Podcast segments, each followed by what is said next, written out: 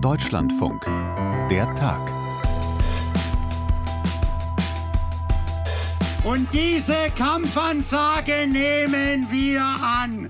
Das ist hier heute nur der Auftakt. Das ist die Botschaft an die Bundesregierung. Joachim Ruckwied, der Präsident des Deutschen Bauernverbands On Fire, heute auf der Kundgebung in Berlin.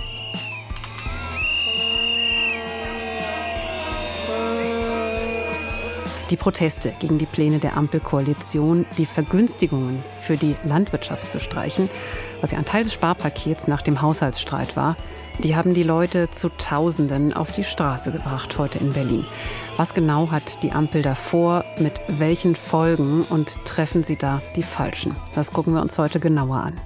Und in Serbien bleibt nach der Wahl wohl alles beim Alten. Die Regierungspartei von Alexander Vucic ist der klare Gewinner. Allerdings wird ihm ein zunehmend autoritärer Kurs vorgeworfen.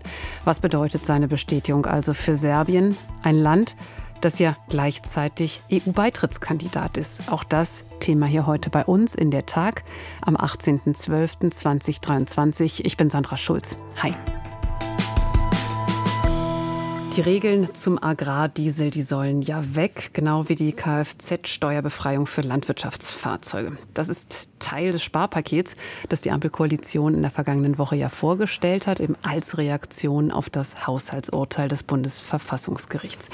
Etwa eine Milliarde Euro soll so gespart werden und mit großer Empörung reagieren Landwirtinnen und Landwirte jetzt. Und der Landwirtschaftsminister Cem Özdemir von den Grünen, den haben sie da an ihrer Seite. Der hat die Pläne schon am Wochenende kritisiert und dem ARD Morgenmagazin heute das gesagt.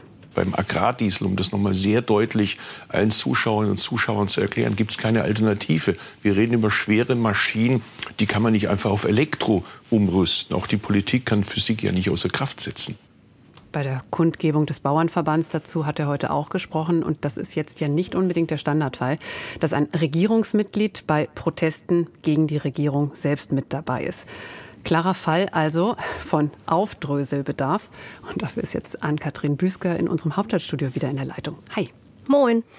Wer genau hat da heute in Berlin protestiert? Ja, sozusagen alle, ne? Also aus ganz Deutschland waren Bäuerinnen und Bauern angereist. Man konnte hier wirklich äh, Kennzeichen aus allen äh, deutschen Dörfern sehen, nahezu. Ähm, die zwei Kilometer Wegstrecke zwischen dem Brandenburger Tor und der Siegessäule, die waren dicht mit Treckern und anderen Landmaschinen. LKW standen auch dazwischen. Und zwar nicht nur in einreich, sondern teilweise wirklich äh, in Viererreihen. Also da war alles zugeparkt. Und ich habe jetzt keine Zahl gefunden, wie viele tatsächlich offiziell da waren, also was die Polizei sagt oder die Veranstalter sagen. Aber es war schon wirklich eine ganze Menge und die haben haben wirklich richtig Lärm gemacht gegen diese Pläne äh, der Regierung. Bauernverbandspräsident Joachim Ruckwied, der hat da gesprochen. Der Bauernverband war sozusagen der Haupteinladende, aber ganz viele andere Verbände haben sich dem auch angeschlossen. Die freien Bauern beispielsweise, auch von der bäuerlichen Landwirtschaftsvereinigung waren Leute als Beobachterinnen und Beobachter da. Also wirklich ich sag mal, von der solidarischen Landwirtschaft bis hin zum Großgrundbesitzer waren irgendwie alle hier. Und Rückwied hat gesagt, diese Pläne, das sei eine Kampfansage an die Bauernschaft und diese Kampfansage, die nehme man jetzt an. Die Pläne müssten zurückgenommen werden und wenn das nicht passiere, dann würde man ordentlich durchdemonstrieren, nämlich ab dem 8. Januar. Da hat einen heißen Januar angekündigt. Ich habe mir gerade, ich weiß nicht, ob es dir aufgefallen ist, ein kleines bisschen einen schlanken Fuß gemacht, indem ich diese Regeln aus dem Sparpaket, um das es jetzt geht, wirklich nur sehr äh, stichwortartig beschrieben habe. Ne? Agrardiesel und die Steuerbefreiung, Kfz-Steuerbefreiung für Landwirtschaftsfahrzeuge. Kannst du das nochmal genauer sagen? Worum geht's da? Ja, also der Agrardiesel, das ist halt Diesel, der von äh, landwirtschaftlichen Fahrzeugen genutzt wird. Und da können sich die Landwirtinnen und Landwirte eine Steuererstattung holen. Das sind fast 21,5 Cent pro Liter, die sie eben beantragen können. Dann bekommen sie dieses Geld zurück. Und Kfz-Steuer ist relativ easy. Da müssen sie einen Trecker eben keine Kfz-Steuer bezahlen, weil Kfz-Steuer fließt ja in den Bau und den Erhalt von Straßen, insbesondere auch Bundesstraßen, Autobahnen etc. Und da ihr mit dem Trecker auf auf der Autobahn ist halt nicht. Das heißt, die landwirtschaftlichen Maschinen, die nutzen einfach die Infrastruktur, die damit gebaut wird, nicht und deshalb sind sie davon befreit. Da gibt es schon seit langem eine Diskussion, ob das tatsächlich so sein sollte. Der Bundesrechnungshof hat das beispielsweise Anfang des Jahres noch kritisiert, hat äh, Finanzminister Christian Lindner dazu aufgefordert, das eben abzuschaffen oder zumindest zu reformieren. Ja, jetzt plant der das, aber du hast ja die Zahl eben schon gesagt, eine Milliarde Euro käme eben durch diese beiden Maßnahmen zusammen. Und das wäre eben eine erhebliche Mehrbelastung, so sagen es die Landwirtinnen und Landwirte. Und jetzt ist es ja, wie gesagt, wirklich nicht alltäglich, dass auf einer Demonstration gegen Pläne der Regierung eben ein Kabinettsmitglied, ein Regierungsmitglied selbst dabei ist, wie Cem Özdemir, der Landwirtschaftsminister, das ja heute gemacht hat. Warum ist er da jetzt in dieser Doppelrolle? Ich glaube, es hat zwei Gründe. Also erstens muss man, glaube ich, noch mal gucken, in welchem Format ist diese Entscheidung getroffen worden. Das war dieses Dreierformat aus Bundeskanzler Olaf Scholz, Finanzminister Christian Lindner und Bundeswirtschaftsminister Robert Habeck. Also Robert Habeck bei den Grünen, da war ein Grüner dabei, Cem Özdemir ja auch ein Grüner. Jetzt könnte man sagen, Moment, wenn da ein Grüner dabei war, dann muss das doch für einen anderen grünen Minister safe sein. Aber ich glaube, diese Runde, die haben da ja viele Möglichkeiten ähm, abgewogen und sind dann am Ende zu einer sehr kleinteiligen Lösung gekommen. Bonus für Elektroautos läuft ja auch aus und an vielen anderen Stellschrauben wurde einfach gedreht geht. Und dass da diese Lösung rausgekommen ist, da hat sich sehr schnell abgezeichnet, dass das mit Cem Özdemir nicht abgesprochen ist. Er hat relativ kurz darauf eine Pressemitteilung veröffentlicht, ähm, wo er das auch hat durchscheinen lassen. Und dann jetzt tatsächlich über das Wochenende auch verschiedene Interviews gegeben, wo er gesagt hat, ähm, nee, also äh, wegen mir jetzt eigentlich nicht ist jetzt sehr stark zusammengefasst, aber hat da deutlich gemacht, dass er diese Änderung nicht möchte. Das hat er ja heute Morgen, du hast den Ton eingespielt, eben auch nochmal deutlich gemacht. Mm, und er ist jetzt aber derjenige, der mit dem enormen Unmut aus der Bauernschaft irgendwie umgehen muss und der jetzt natürlich deren Ansprechpartner Nummer eins ist. Man muss dazu sagen, Christian Lindner war auch zu dieser Demonstration heute eingeladen, weil er ja derjenige ist, der das im Steuerrecht dann entsprechend alles ändern wird. Er ist aber nicht gekommen.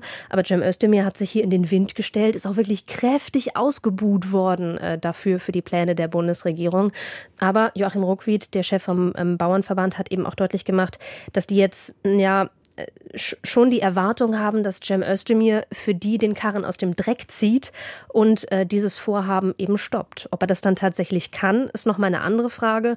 Wobei sich jetzt ja auch schon in der Regierung zeigt, ähm, das, was die drei in ihrer Runde da beschlossen haben, finden mehrere andere nicht so richtig gut. Also A, der Landwirtschaftsminister, aus der SPD-Bundestagsfraktion kommen jetzt schon Signale, äh, nee, und auch aus der FDP-Bundestagsfraktion äh, gibt es Signale, dass die das so nicht mitmachen wollen. Ja, ist mal wieder eine spannende Ampeldynamik, möchte ich ganz äh, bescheiden sagen.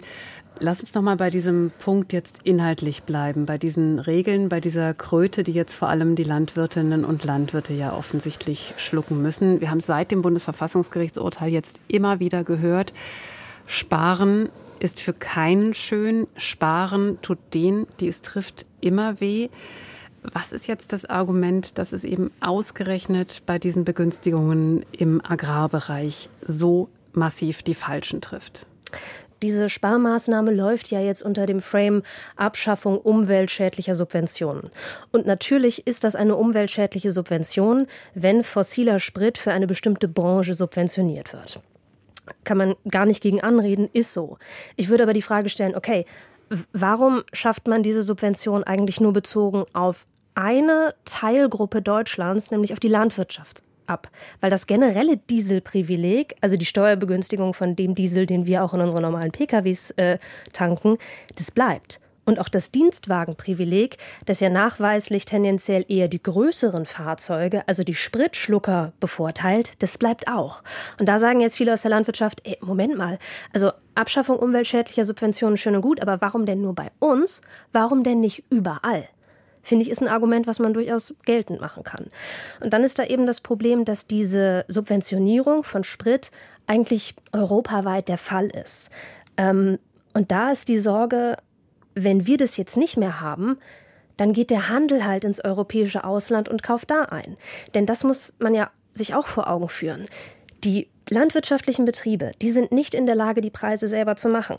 Also wenn die jetzt mehr Ausgaben haben, dann können die nicht einfach mehr Euro für die Kartoffeln verlangen oder den Weizen teurer machen oder das Schnitzel. Weil die Preise macht ja der Handel. Der kauft bei den Bäuerinnen und Bauern zu einem bestimmten Preis ein und der Handel, der will immer richtig schön günstig einkaufen, weil wir alle wollen ja auch günstig einkaufen. Hm. Und entsprechend das heißt, ist es nicht möglich, diese Preise einfach weiterzureichen. Also, so die Sorge, geht der Handel dann demnächst einfach ins europäische Ausland und kauft da günstig ein. Ja, da ist dann jetzt eigentlich schon drin die Antwort äh, auf den Punkt, den ich mir eigentlich als nächsten hier in mein Konzept reingeschrieben hatte, nämlich dieses Gegenargument, das ich jetzt immer wieder gehört habe, seit dem Wochenende, es sei wahnsinnig gut verdient worden in der Branche zuletzt. Das stimmt mit Blick auf einzelne Betriebe sicherlich, aber das stimmt nicht mit Blick auf die Gesamtheit der Betriebe.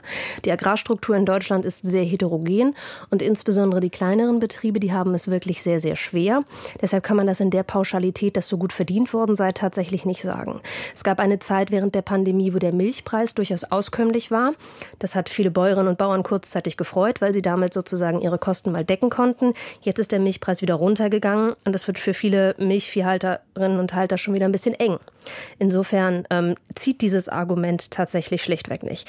Der Landwirtschaft in Deutschland geht es nicht gut, deshalb nimmt auch die Zahl der Betriebe in den vergangenen Jahren kontinuierlich ab. Jetzt greife ich noch mal einen anderen Punkt auf, den du gerade gemacht hast. Diese Frage, Dieselsubventionen für die einen streichen und für die anderen nicht. Ich bin nicht die Pressesprecherin äh, von Olaf Scholz oder von Christian Lindner oder von Robert Habeck, aber wenn ich mich in diese Runde aus der vergangenen Woche, wenn ich mich in die rein versetze und wenn ich mir überlege, wessen Wut ziehe ich auf mich, gehe ich auf die Wut sozusagen oder nehme ich die Wut aller Menschen im Land in Kauf, die Diesel fahren? Oder lege ich mich in Anführungszeichen nur mit einer Branche an? Ist es politisch nicht völlig nachvollziehbar, das dann so zu entscheiden, wie diese Entscheidung aussieht? Naja, die Bundesregierung ist in der Pflicht, äh, Politik zu machen für das gesamte Land und nicht nur für einzelne Teilgruppen, also nicht nur für Dieselfahrerinnen und Dieselfahrer mit ihren privaten Pkw, sondern für das gesamte Land, also auch für die Bäuerinnen und Bauern. Und wenn man eben will, dass weiterhin äh, Lebensmittel in Deutschland produziert werden, dann muss man sich überlegen, ob man die Landwirtschaft hier entsprechend gut aufstellt, dass sie das auch kann. Und das ist ja ein ähm, großes ein großer Kritikpunkt tatsächlich der Branche. Das, was jetzt hier passiert, das ist für die nur ja, der Tropfen, der das fast zum Überlaufen bringt. Der Landwirtschaft geht es seit Jahren nicht richtig gut. Das habe ich eben schon gesagt. Die sind in großem Stil von Subventionen abhängig, auch von den EU-Agrarsubventionen, weshalb ja auch viele sagen, ah, wir buttern da immer so viel Geld rein, die sollen sich mal nicht so beschweren. Ja, aber wir tun das nur, weil wir da ein Marktsystem haben, was hinten und vorne nicht funktioniert. Und eigentlich wäre die Politik, hätte die die Aufgabe, ein Marktsystem zu etablieren, das funktioniert, dass die Bäuerinnen und Bauern eben nicht abhängig von Subventionen hält. Das sind sie aber. Und deshalb reagieren sie eben auch so empfindlich darauf, wenn an diesen Subventionen was geändert wird, weil das ein ganz fein austariertes Konzept ist. Und wenn du da eine Zahl änderst, dann kann das für den Betrieb bedeuten, dass er über die Wupper geht. Und darauf haben die keine Lust. Und viele Betriebe stehen jetzt auch vor der Frage, wie geht es eigentlich weiter? Auch da haben wir den Generationenabriss, dass viele, die jetzt noch wirtschaften, sich Gedanken machen müssen, wer übernimmt den Hof eigentlich? Und wenn da jetzt viele Nachfolgerinnen und Nachfolger sagen, nee, also puh, unter den äh, Bedingungen möchte ich das eigentlich nicht weitermachen, dann bedeutet das natürlich auch was für die Wertschöpfung im ländlichen Raum. Wenn da plötzlich Betriebe nicht mehr da sind, also auch keine Wertschöpfung stattfindet, bedeutet das keine Steuereinnahmen mehr für die Kommunen dann stehen die Kommunen da und können nichts mehr finanzieren. Will man das? Ich glaube nein. Und eigentlich betont diese Bundesregierung auch immer wieder, dass sie die ländlichen Räume stärken will, aber in ihrer tatsächlichen Politik tut sie das eben sehr selten. Glaubst du, diese Pläne kommen oder werden die jetzt noch korrigiert? Ich glaube, der Druck ist so groß, dass diese Pläne nicht kommen können.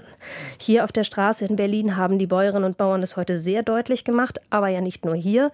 Seit dem Wochenende wird in zahlreichen Kommunen deutschlandweit demonstriert.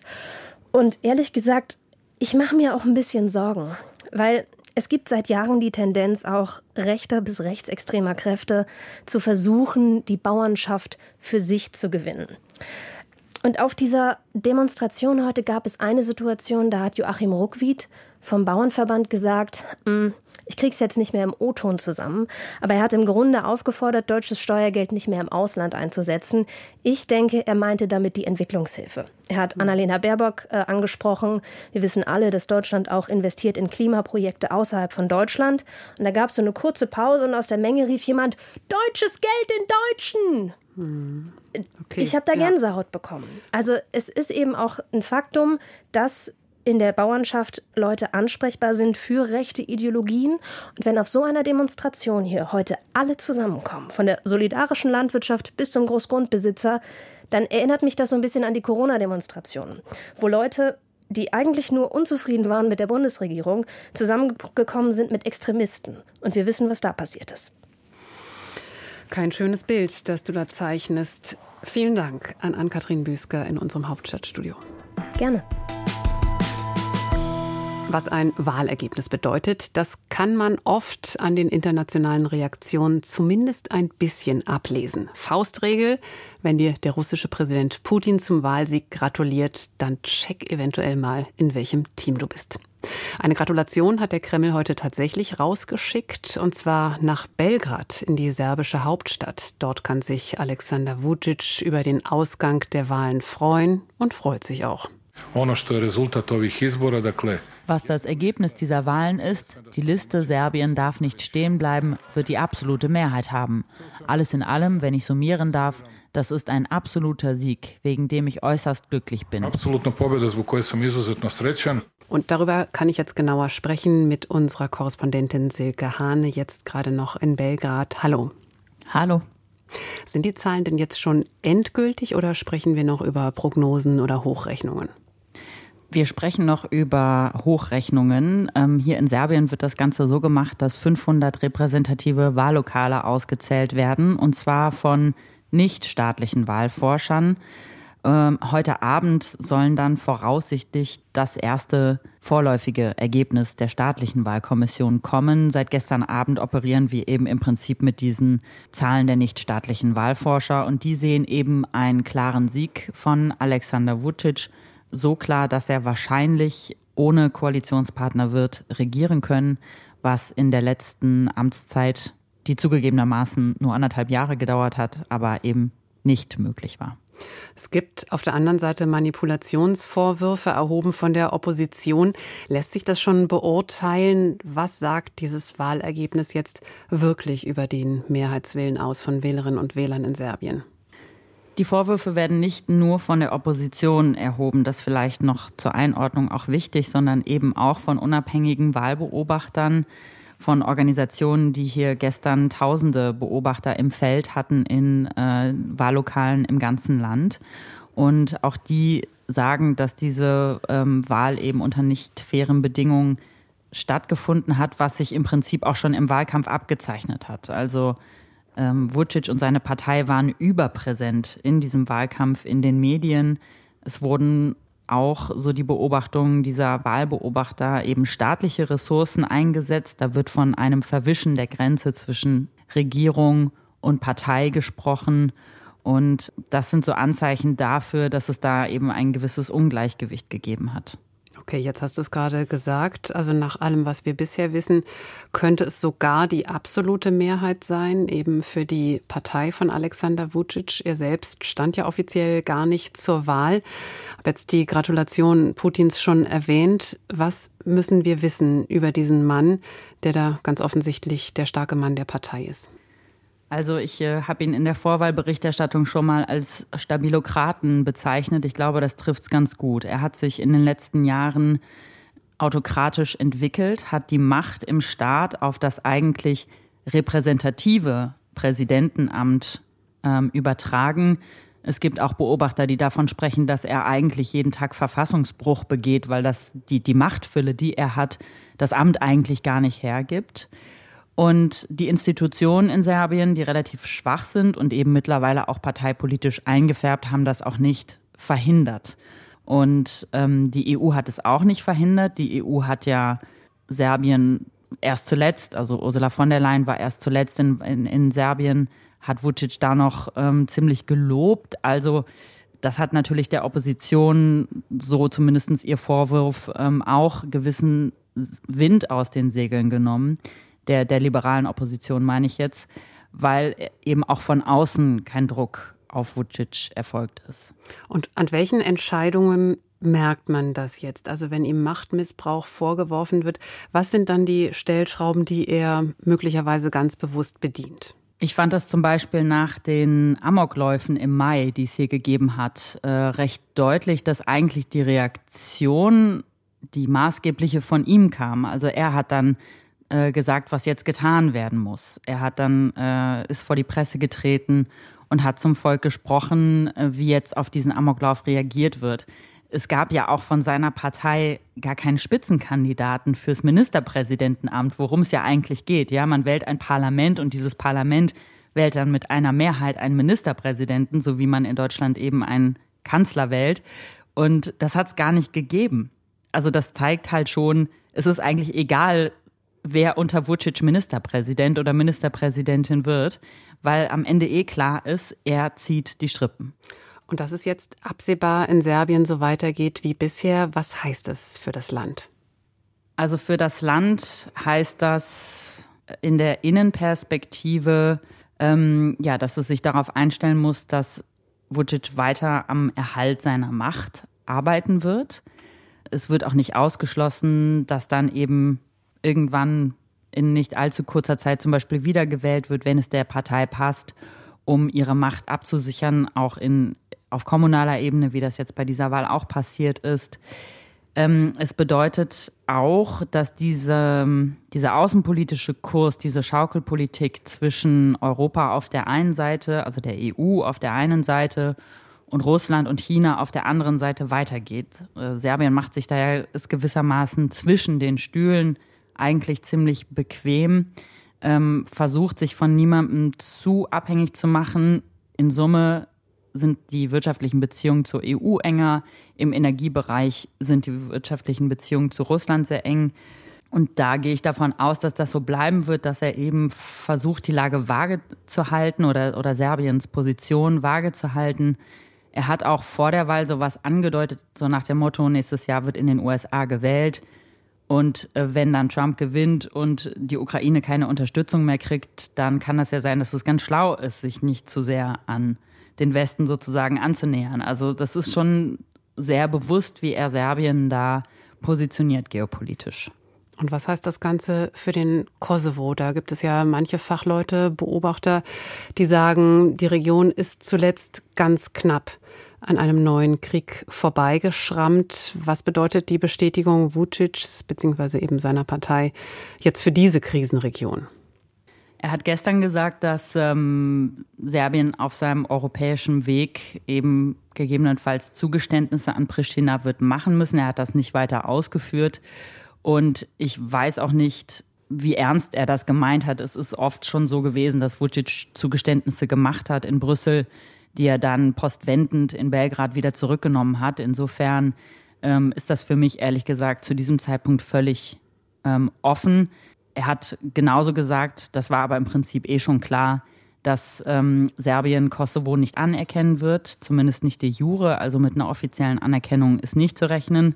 Einschränkend muss man sagen, das wäre jetzt mit der liberalen Opposition auch nicht anders gewesen. Also es gibt keinen serbischen Politiker, der sich hinstellt und sagt, wir würden Kosovo anerkennen. Ob dann es wirklich auf so eine de facto Anerkennung hinauslaufen könnte, wie Deutschland und Frankreich das ja versuchen, ähm, über den diplomatischen Weg zu erreichen, das wird man wirklich sehen müssen. Ich bin mir da nicht sicher.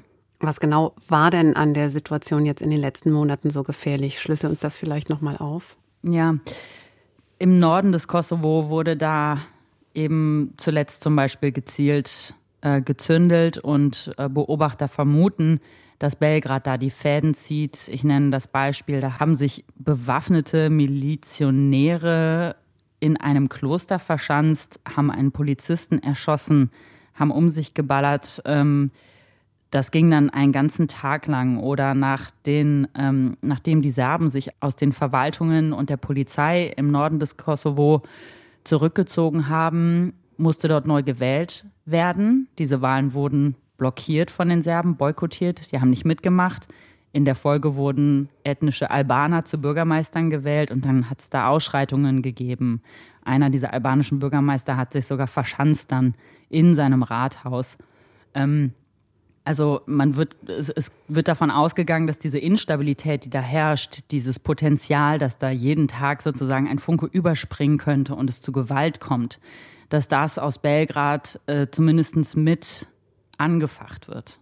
Und dann sprechen wir ja über ein Land, das immerhin seit langer Zeit auch schon offizieller EU-Beitrittskandidat ist. Was bedeutet diese Wiederwahl im Prinzip ja auch diese Kontinuität denn jetzt für diesen, für diesen Beitrittsprozess? Kann man den überhaupt so nennen? Beitrittsprozess? Also dieser Beitrittsprozess steht jetzt schon doch seit geraumer Zeit still und ich glaube persönlich nicht, dass Alexander Vucic ein überzeugter Europäer ist. Ich habe das eben schon angedeutet, wie er eben versucht, Serbien als souveränen Staat ähm, zu etablieren, ähm, was ja auch seiner persönlichen Macht zugutekommt, sich so zu positionieren, dass er weiß, was für Serbien gut ist und er allein das weiß und eben diese Entscheidung treffen kann und sich nicht abhängig macht, nicht Rücksicht nehmen muss auf Partner und Verbündete. Das ist in meinen Augen das gegenteilige Konzept von Multilateralismus. Und darauf basiert ja die Europäische Union, zumindest im Grunde ist jetzt vielleicht momentan nicht so en vogue, wie wir auch bei Viktor Orban sehen. Aber im Prinzip habe ich den Eindruck, Vucic guckt sich da von Orban doch einiges ab oder andersrum. Und ähm, insofern bin ich mir ehrlich gesagt nicht sicher, dass er wirklich mit Werf diesen Beitrittsprozess weiter verfolgt. Woran er sicherlich ein Interesse hat, ist, dass weiter äh, Vorbeitrittshilfen fließen, Gelder. Das ist natürlich angenehm, aber ich glaube nicht, ähm, dass er das jetzt vorantreibt. Er wird nicht sagen, ich treibe das nicht voran oder wir machen da eine Pause oder wie auch immer, aber ich glaube, er wird ähm, ja, wird, wird nicht jetzt irgendwie plötzlich Serbien zu einem traumhaften Rechtsstaat umbauen, um so schnell wie möglich beizutreten. Ist dann umgekehrt für Brüssel natürlich auch keine ganz einfache Ausgangslage. Ich habe in der Vorbereitung gelesen, dass die Opposition auch teilweise enttäuscht ist über das Agieren in Brüssel. Was sind denn da die Erwartungen? Ja, das liegt eben daran, dass ähm, aus Brüssel keine klaren Ansagen kommen. Ich meine, es ist relativ offensichtlich spätestens seit diesem Wahlkampf, dass ähm, Serbien eben keine lupenreine Demokratie ist, um das mal äh, mit diesen Worten zu beschreiben, sondern dass hier eben einiges im Argen liegt, äh, demokratisch betrachtet. Und wenn dann eine EU-Kommissionspräsidentin herkommt und Vucic über den hohen Klee lobt, dann macht das natürlich was mit der liberalen Opposition, die ja eigentlich sich selber auf die Fahnen schreibt, eben viel demokratischer und proeuropäischer und zwar wirklich proeuropäisch zu sein und nicht nur ähm, sozusagen äh, in Sonntagsreden proeuropäisch zu sein. Und ähm, ja, da gibt es einfach eine gewisse Enttäuschung darüber, dass das nicht klar adressiert wird, was hier passiert. In der serbischen Hauptstadt Belgrad habe ich heute Nachmittag Silke Hane erreicht, unsere Korrespondentin. Dankeschön. Gerne. Und das wäre es jetzt von uns, was die Fakten betrifft. Wenn ihr und Sie jetzt Lust auf ein bisschen Fiktion haben, dann wäre der neue Hörspielkrimi mit Bjarne Mädel vielleicht was. Sörensen sieht Land heißt er. Und ich lasse Bjarne das jetzt am besten mal selbst erzählen. Moin, ich bin Bjarne Mädel. Und wenn ihr Deiche und Katastrophen mögt, dann hört doch mal in den neuen Sörensen rein. Wie war das? Angststörung? Ich bin da wieder als Kriminalhauptkommissar in Kartenbüll unterwegs. Kartenbüll ist, äh, ja, da gibt's entspannte Volksfeste. Shanties. Was singen die denn hier Shanties? Nette Kollegen. Ich sammle also Kotze ein und Sie gehen ermitteln? Und der Papa war auch wieder mit dabei. Ich hab ja Krebs. Gute Besserung. Danke. Also, die neue Folge Sörensen sieht Land findet ihr ab sofort im Podcast Krimi-Hörspiel von Deutschlandfunk Kultur. Das ist nicht erotisch. Reinhören, nee. abonnieren, nee. gut finden. Lass mal schön nach vorne gucken jetzt. Hinter uns ist egal. Ja, und genauso sehen wir das hier auch. Morgen kommt schon die nächste Folge von der Tag. Dankeschön fürs Dabeisein heute. Mit im Team war Sissi Herdneck. Ich bin Sandra Schulz. Tschüss.